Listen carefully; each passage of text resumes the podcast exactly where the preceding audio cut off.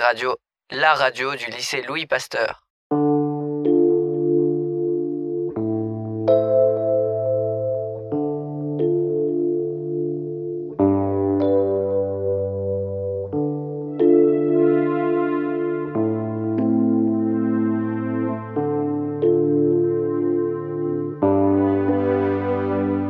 Bonjour, euh, nous nous retrouvons sur Pastart.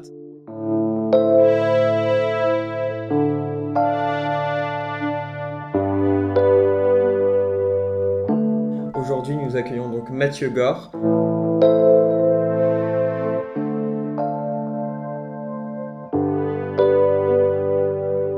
euh, qui est un plasticien, euh, donc, euh, donc de la sculpture, de la gravure, aussi de la peinture. Donc là, on va, vraiment s'intéresser à, la gravure. Donc aujourd'hui, on a réalisé un atelier dans lequel on a pu expérim- expérimenter la gravure. Et donc on va vous poser hein, quelques questions par rapport à, euh, à cette technique, à vos choix et, euh, et au style que vous souhaitez euh, y apporter.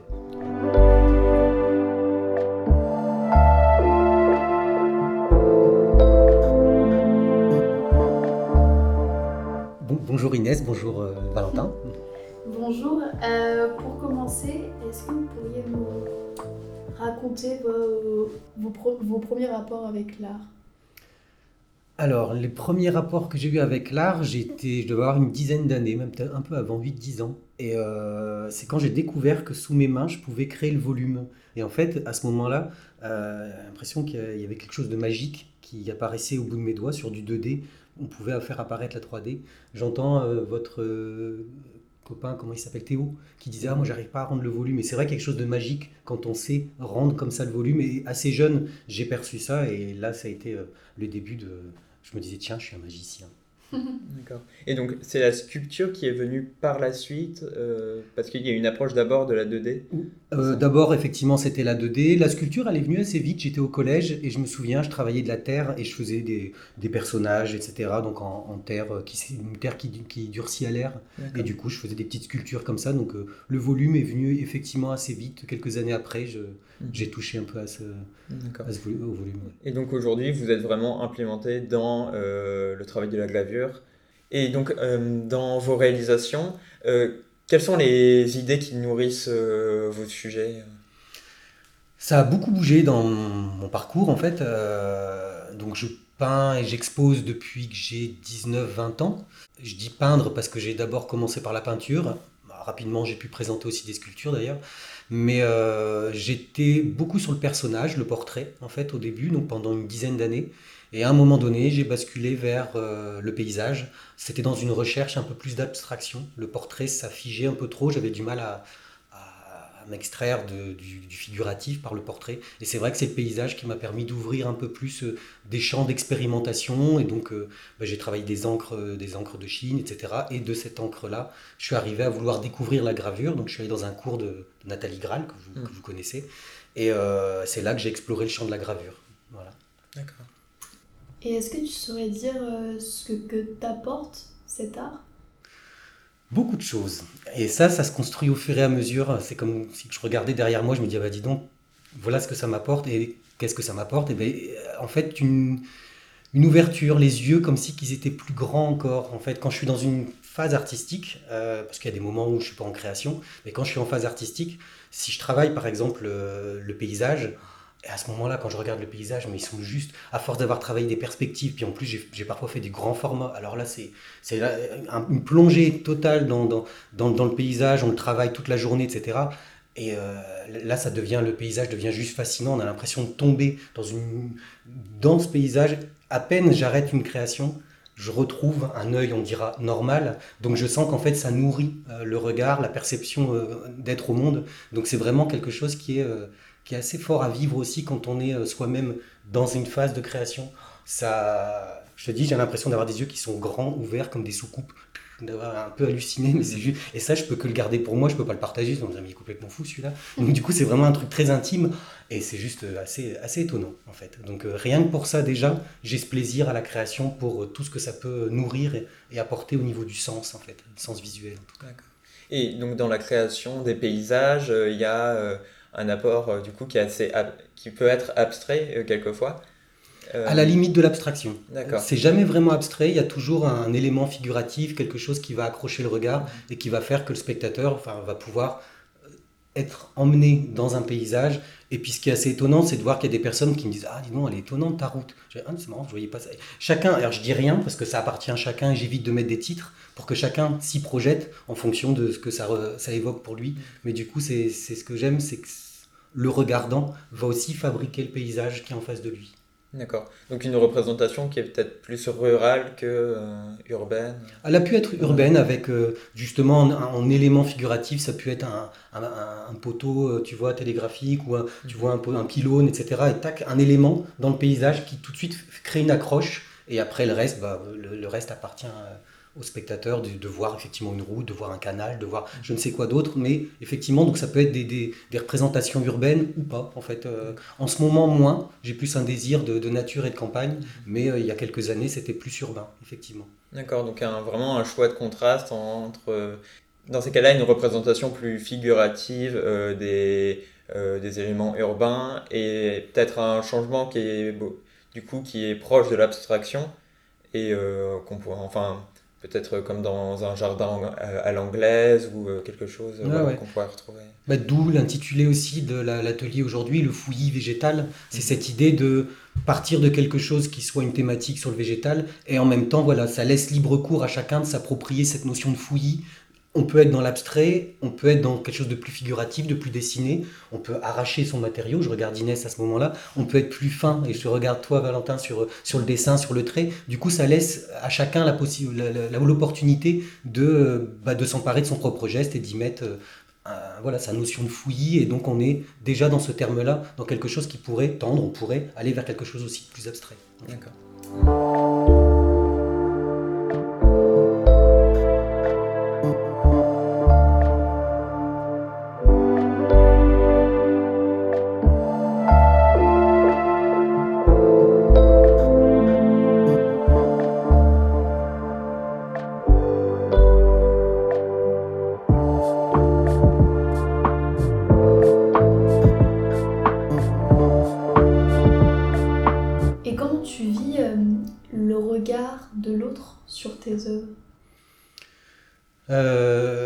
Vrai que c'est une bonne question dans le sens où je me la pose pas trop en fait. Parce que sinon c'est difficile hein, euh, beaucoup de personnes n'oseraient pas exposer alors qu'elles ont plein de talents parce que du coup le, poids du regard des autres l'empêche. Assez rapidement euh, j'avais 19 ans j'ai participé à une expo. L'envie de de, par- de partager sans se soucier du regard de l'autre c'était le besoin. Alors pourquoi je sais pas. Mais ce besoin de express de, de, de montrer ce que je faisais et, euh, et de vendre m'a jamais gêné parce qu'il y a beaucoup de personnes qui me disent mais c'est des bébés, on veut pas s'en séparer.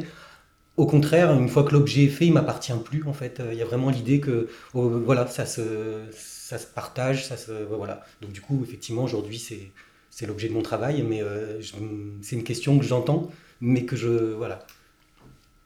Après, j'ai la chance aussi d'avoir autour de moi beaucoup de personnes qui apprécient mon travail. C'est réconfortant, ça aurait peut-être été différent si c'était pas le cas, mais c'est vrai que je, rentre dans un, un schéma qui est plutôt euh, positif me concernant. Du coup, ça me porte à continuer, ça me, ça me pousse à continuer, effectivement. Et ce chemin pour pouvoir euh, exposer et euh, gagner de l'argent, Ouais. c'était difficile? Je l'ai fait par étapes parce que j'étais prof euh, au début, prof donc en collège. J'étais prof à mi-temps rapidement pour garder mon, mon chemin de création. Donc euh, Dans le domaine artistique. pas dans le domaine artistique, prof de technologie en collège. Et en fait, j'ai adoré mon métier, je me suis investi beaucoup. Donc j'étais au collège Boris Vian à Fives, à l'île Fives. Et euh, j'ai travaillé pendant 10-12 ans. Et je m'éclatais dans mon boulot, donc j'ai fait plein de projets, je me suis investi dans mon métier, mais qui fait que du coup le parent pauvre est toujours resté la création, donc je faisais des expos, etc., mais jamais suffisamment. Et je me suis dit, bon, à un moment donné, en fait, euh, peut-être qu'il faut que j'arrête mon métier de prof pour laisser euh, de la place à- au domaine artistique. Donc du coup, j'ai démissionné, euh, même si j'adorais mon métier, mais je me suis dit, il faut qu'à un moment donné, je me donne aussi cette, oppor- cette opportunité de vivre pleinement mon métier de peintre. Et euh, c'est ce que j'ai pu faire. Donc il y a, je sais pas, 6-7 ans. D'accord. Voilà. Et donc Mathieu, euh, quel serait ton rôle euh, dans ton art face à la société? Alors, Inès. Moi, je dirais qu'en fait, c'est presque. Là, je vous ai parlé d'un parcours. Euh, parcours d'avoir été prof, ensuite de m'être engagé dans, mon métier d'artiste. Et je sais que ce parcours-là euh, est déjà un témoignage aussi, en fait, euh, de quelque chose dans la société, de comment on s'inscrit professionnellement dans la société, euh, quel choix on fait. Euh, parce que quand j'ai démissionné l'éducation nationale, c'était aussi bah, quitter un confort et c'est partir un peu à l'aventure. Et du coup, rien que par ces choix-là, autour de moi, il y a l'idée, waouh, il y a la possibilité, c'est possible, on peut faire ça. Donc je me dis déjà, c'est d'exister au, travers des, des autres qui sont autour de nous et de montrer en fait des chemins euh, originaux, particuliers en tout cas, et euh, de montrer les possibles en fait euh, de parcours. Et je me dis ça, c'est déjà comment on s'engage soi-même individuellement dans la société. pour moi, ça donne déjà du sens en fait et ça montre à chacun les possibles à chacun, jeune ou moins jeune, en fait, hein, tout à chacun, quel, quel, que soit nos âges, on est toujours à se questionner, à trouver du sens. Et je me dis, on est tous aussi porteurs de, comment on pourrait dire ça euh, on porte en nous aussi le sens par rapport aux autres, tu vois, de, nos engagements. Euh, on existe par rapport aux autres. Donc je me dis rien que ce que nous sommes et notre parcours, moi, me donne une implication dans cette société. Puis là où on montre une forme aussi de, de stabilité qu'il faudrait avoir, même au sein de la société, que ce soit un travail ou juste une pratique, il y a une vision en relation avec les le métier, les métiers artistiques en général, qui est souvent, euh, qui est souvent une, une, vision qui, qui peut présenter tout ça euh, comme quelque chose, en tout cas, du coup, euh, à la différence, instable.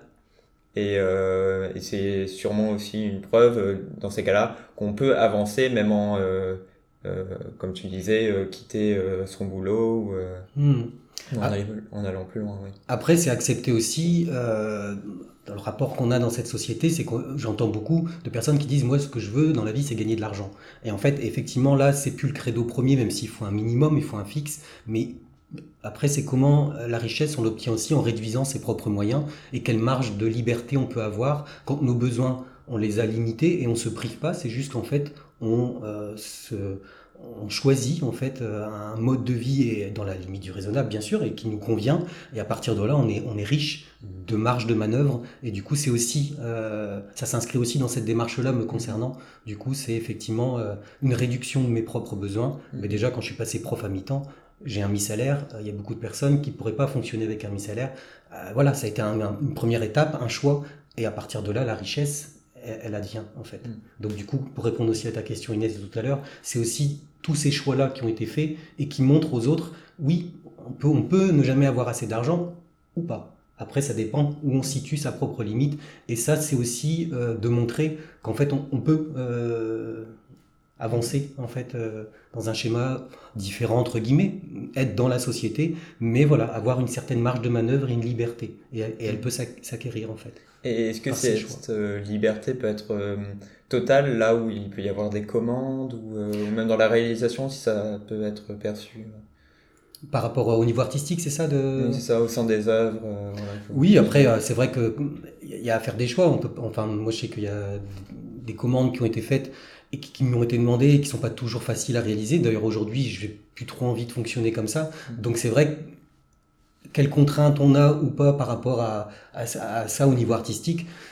Savoir dire non parfois pour se préserver, savoir euh, voilà, il y, a, effectivement c'est toujours une question quand il y a des propositions qui sont faites euh, de comment on avance, euh, comment on garde aussi un credo qui est le sien et qu'on va pas se dévoyer ou, se laisser porter par quelque chose qui marche, mais à un moment, donné non c'est pas mon chemin, donc du coup c'est un questionnement permanent en fait de jauger ce que je veux faire ou pas. Et j'ai l'impression quand on se fait confiance il y a quelque chose qui ressort toujours et qui passe. En tout cas, mon parcours aujourd'hui me donne cette, euh, cette parole-là, enfin cette, euh, cette confiance-là. On verra demain, mais aujourd'hui, je la bâtis comme ça et je, le dis, en tout cas, et je le vis. D'accord. Mm. Et pour finir, euh, j'ai entendu parler de ton atelier. Est-ce que tu pourrais nous en dire quelques mots?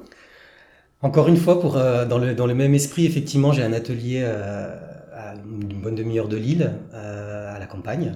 Et en fait, euh, un atelier qui est euh, dans un petit écrin de nature, un écrin de verdure euh, qui longe un cours d'eau qui s'appelle la Clarence. Et donc j'appelle ce lieu la Clarence. Et c'est une bulle, c'est une parenthèse. Et, je peux y dormir, il y a une petite cuisine, il y a, un, un point d'eau, enfin bref. donc c'est une bulle de nature. Et là-bas, effectivement, je peux m'isoler. pendant, bah, je sais que les, plusieurs étés, j'étais là-bas pour travailler. Et donc je sors une production, je suis comme en résidence mais dans cette petite euh, gang de nature qui est là-bas. Et donc oui, ça fait, euh, ça doit faire maintenant une bonne quinzaine d'années que j'ai ce lieu. Et ça, ça, participe aussi à dire, en fait, c'est possible. C'est, en fait, c'est pas grand-chose, c'est un terrain de loisir, comme on appelle ça. Mais j'ai construit cet atelier euh, sur ce terrain et ça participe à l'idée, tu vois, qu'on peut avoir de, bah, de ce, d'un mode de vie, en fait. et Madame Moisson a eu l'occasion, effectivement, de, découvrir cet atelier et et je crois qu'elle a beaucoup aimé. Euh, merci beaucoup euh, Mathieu pour cet euh, entretien très intéressant. Et nous, on va vous quitter pour ce neuvième épisode de Pastart. Merci à vous.